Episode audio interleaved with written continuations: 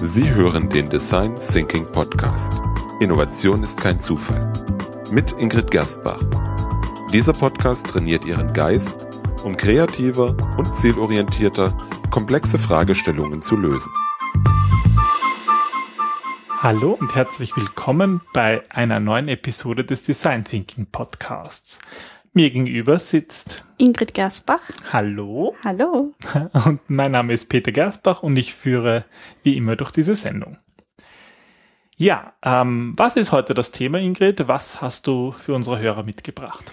Heute würde ich gerne eine meiner Lieblingsmethoden vorstellen. Ähm, da geht es darum, den Ursachen auf die Schliche zu kommen, und zwar indem wir fünfmal nach dem Warum fragen. Das heißt, die Methode, es werden einige erahnen, ist die fünf Warum-Methode, beziehungsweise die Five Whys. Klingt irgendwie cooler, Five Whys. Five Whys, ja. Das ist aber ein bisschen ein Zungenbrecher. Tja, deswegen sagen wir mal die fünf Warum-Methode. Also fünfmal Warum fragen. Okay, was kann man damit jetzt eigentlich machen, außer dass man vielleicht seinem Gegenüber auf die Nerven geht, wenn man fünfmal Warum fragt? Ja, Kinder machen das großartig. Die fragen immer nach dem Warum, bis man sie erwürgen könnte, weil ähm, uns dann einfach. Aber da, da kommen wir dann später dazu. Ähm, die, die Methode ist deswegen so toll, weil sie üblicherweise in Unternehmen zur Ursachenfindung von Problemen herangezogen wird. Aber ich habe sie auch schon oft in, in Coachings eingesetzt, wenn es auch um persönliche Fragen geht. Da geht es darum, der Ursache auf den Grund zu kommen. Okay. Und was ist da jetzt eigentlich der Vorteil? Ich meine, ich könnte mich auch einfach hinsetzen und überlegen, ich habe irgendein Problem und halt nachdenken, was könnte die Ursache davon sein? Warum da eine eigene Methode? Ja, ist an sich auch ähm, legitim, dass du dich nur hinsetzt und überlegst, aber manchmal fällt es gerade bei Problemen schwer, ähm, die Ursache selbst herauszufinden. Und vielleicht kennst du das auch, dass ähm, gerade wenn ein Außenstehender auf das Problem blickt, dann äh, sieht er das ganz objektiv oder ganz, er sieht es objektiver und hat einfach einen anderen Zugang dazu und, und kann dir so schneller helfen, ähm, das, diesen subjektiven Teil rauszunehmen, der, der uns zu persönlich wird, wo wir dann einfach nicht mehr gut in die, in die Lösungsfindung kommen. Okay, also diese, diese Distanz schafft dann irgendwie Objektivität genau. und hilft dabei, ja, wirkliche, wirkliche Lösungen zu finden zu einem Problem oder eigentlich die Ursachen von Problemen. Genau. Okay. Ja, ähm, woher kommt das eigentlich? Hat das jemand erfunden? Was ist da die, die Ursprung dieser Methode? Na, es gibt eine Geschichte dazu und zwar ähm, der Herr Sakichi Toyota, ich hoffe, ich habe jetzt den Namen richtig ausgesprochen, ähm, das ist einer der Väter der japanischen ähm, industriellen Revolution, hat ungefähr 1930 herum diese Methode entwickelt. Er war, also ähm, Toyota, wie der Name schon sagt, ähm, ist der Erfinder und Gründer von Toyota Industries und seine Methode wurde ungefähr in den 70er Jahren populär und angeblich nutzt bis heute Toyota diese Methode, um Probleme zu lösen. Das Ganze beruht auf der Gen- und Sehnphilosophie, die Toyota lebt. Das bedeutet, dass sie ihre Entscheidungen auf dem eingehenden Verständnis der Prozesse und Bedingungen in der Werkstatt basieren, anstatt, also sie, sie denken nicht im, im Sitzungssaal darüber nach, über die Probleme, sondern sie versuchen sie gleich direkt dort, wo sie passiert sind, zu lösen. Ja, das ist, glaube ich, ein großes Problem, dass oft sozusagen Entscheidungen getroffen werden von Leuten, die keine wirklich, Ahnung her ja. nicht wirklich an der Basis sind und deswegen oft ja, schlechte Entscheidungen treffen oder so viel Information verloren geht eigentlich. Naja, auch so viel, ähm, es ist etwas anderes, was wir sagen, dass wir tun, als dass wir tatsächlich tun. Also viele Handlungen laufen auch unbewusst ab und ähm, also gerade bei diesen äh, Dingen, die, die wir für selbstverständlich halten, weil wir sie eh permanent machen, die kann dir halt niemand beantworten, der das Problem nicht selber erlebt hat. Also das, äh, das, das ist ja das Schöne bei Design Thinking, ähm, da geht es eben ums Machen und nicht ums Reden. Weil Ja. Machen etwas anderes ist als Reden. Ja, das heißt, die, die Japaner oder in dem Fall Toyota hat ja viele, viele Management-Ansätze, die gerade in der Lean-Entwicklung sehr beliebt sind, entwickelt. Das heißt, auch dieses, dieses Verständnis, diese Philosophie äh, tr- tritt doch hier in den Vordergrund, oder? Genau. Die Technik ist dann am effektivsten, wenn eben die Antwort von Leuten kommen, die das Problem selber erlebt haben. Okay. Und ähm, eben indem du fünfmal nach dem Warum fragst, also das ist so ähm, der Hintergrund, kommst du dann schneller zur Quelle des Problems. Okay, jetzt äh, ist nur die Frage, mach, frage ich jetzt einfach fünfmal warum oder gibt es da noch irgendwie mehr hinter dieser Methode? Wie funktioniert das? Naja, probieren wir es einfach einmal bei einem Beispiel aus. Ähm, es gibt so ein Sprichwort, das sagt, frag fünfmal warum und du kommst zur wahren Ursache. Und ähm, also ein Beispiel von einem Kunden, was mir neulich ähm, begegnet ist, da ging es darum, dass ähm, aus irgendeinem Grund die ähm, Liefertermine nicht eingehalten werden konnten. Okay. Und da haben wir es eben ausprobiert, warum. Also war die erste Frage, warum werden die Liefertermine nicht eingehalten? Das heißt, die hast du gestellt sozusagen an einen Fachexperten, der sich damit genau, ausgekannt hat. Genau, der gesagt hat, wir haben hier ein Problem, ähm, die Liefertermine werden nicht eingehalten. Also warum werden die Liefertermine nicht eingehalten? Und da kam als Antwort, weil die Verkäufer machen irgendwelche Zusagen, die sie nicht mit dem ähm, mit der Produktion abstimmen und dadurch kommt es einfach zu Aufschüben. Ja klar, dadurch können die Liefertermine nicht eingehalten werden. Klingt so logisch. ist es, genau. Aber das ist noch immer nicht die Ursache. Also da haben wir noch keine Lösung. Ähm, das ist noch keine keine wirkliche Lösung, wo man sagen, da, da haben wir das Problem an der Wurzel Symptom. gepackt, sondern Mhm. es ist ein Symptom. Deswegen fragen wir weiter, ja, warum kommt der Verkauf nicht zur, zur Produktion und stimmt sich da mit denen ab? Und da kam als Antwort, ähm, weil die Verkäufer halt eben versuchen, durch diese Zusage von Terminen ähm, ein Verkaufsargument daraus zu schlagen. Und sie hoffen halt, dass die Produktion das schon irgendwie hinbiegen wird. Also in dem Fall war es ein, ein Produkt, ähm, das allerdings blöderweise kundenspezifisch ähm, hergestellt wurde und das haben sie einfach nicht auf Lager. Und der Verkauf hat sich halt gedacht, naja, so schwer kann das ja nicht sein und die werden das schon irgendwie hinkriegen. So, und das haben sie aber nicht und deswegen haben die äh, Versprechen gemacht, die Die Produktion noch nicht halten kann. so ist es, Okay. genau. Worauf die dritte Frage kam, ähm, warum machen das die Verkäufer? Also warum glauben die Verkäufer, dass die Produktion das schon irgendwie hinbiegen wird?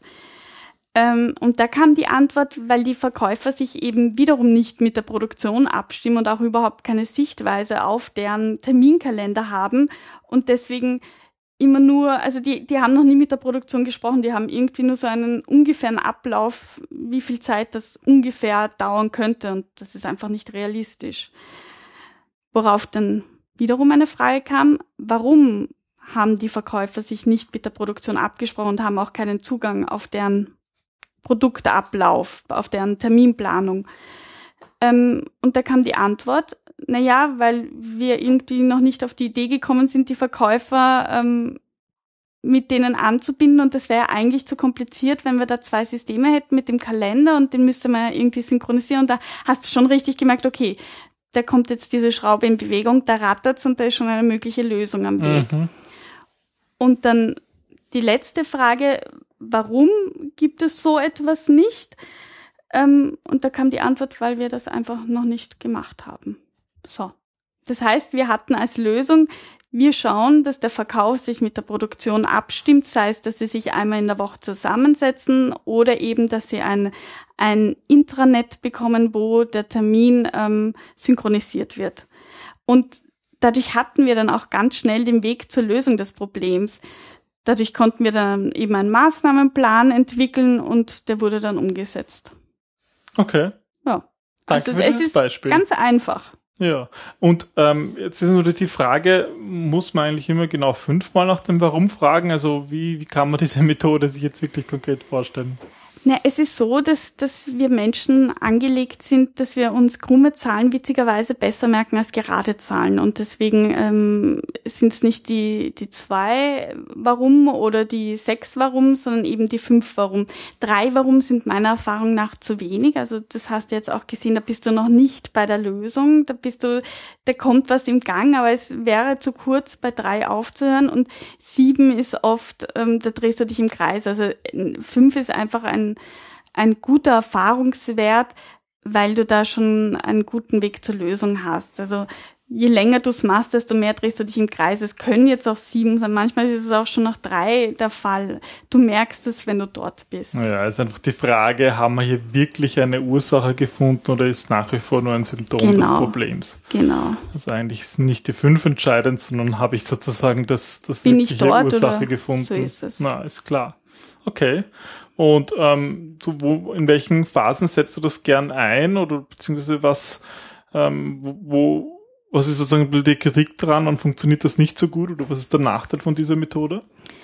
Die Warum-Methode setze ich gerne dann ein, wenn es darum geht, einmal so ein anfängliches Verständnis vom Problem zu bekommen. Also wenn es noch darum geht, ähm, auch auf eher objektiverer Art und Weise zu verstehen, was, was ist das Problem. Also da jetzt eben, ähm, wir haben Probleme mit den Lieferterminen, also noch etwas sehr, sehr Grobes auch. Um einen schnellen Einstieg mal zu schaffen. Genau, genau. Okay.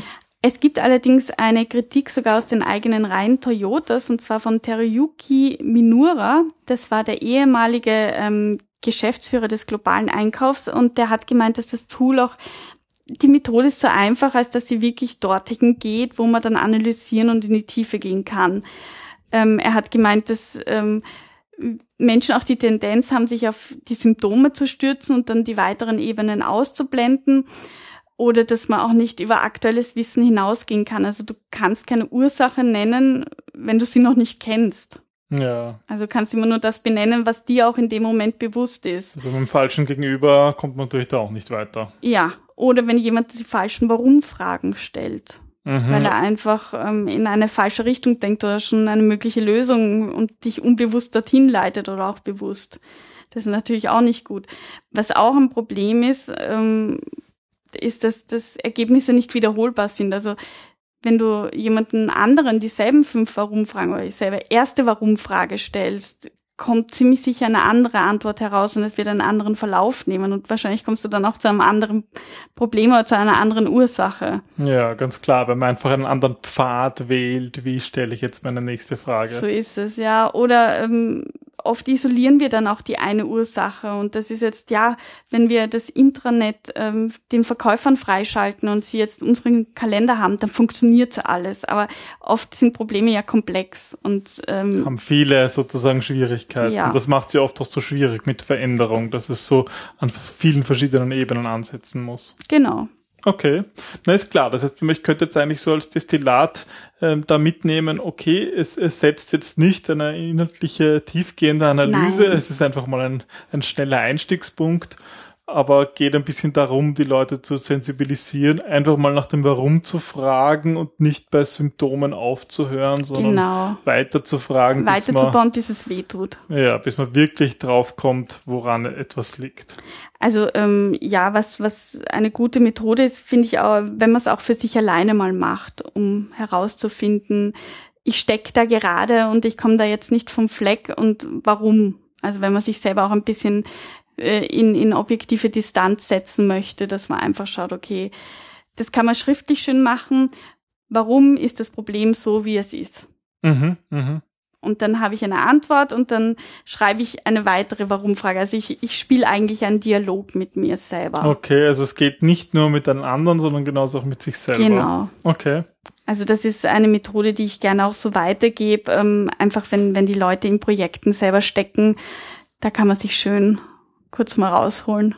Ja. Gut, und für unsere Zuhörer ähm, eine kleine Aufgabe. Was können unsere Zuhörer machen, um, ja, um mal das auszuprobieren?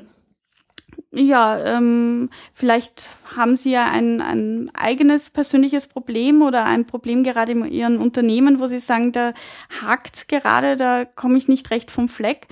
Und dann einfach ähm, wie ein Kind lästig nach dem Warum fragen, bis weh tut.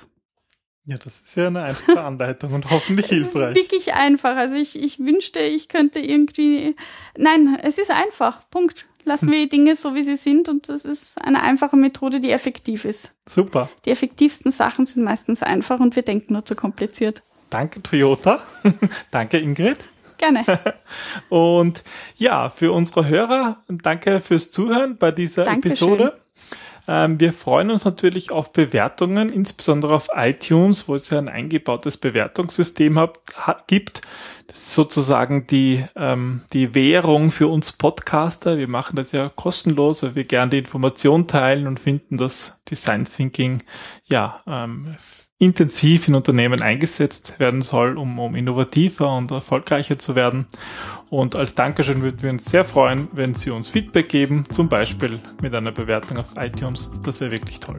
Oder so eine Mail freue ich mich auch, wenn ich was höre oder wenn, wenn Sie eine Frage haben oder eine Methode näher kennenlernen wollen, gerne einfach melden. Genau. Alle Infos dazu gibt es unter designthinking-wien.at. Ja, vielen Dank fürs Zuhören und Dankeschön. Bis, bis zum nächsten Mal. Mal. Tschüss, danke. Ciao.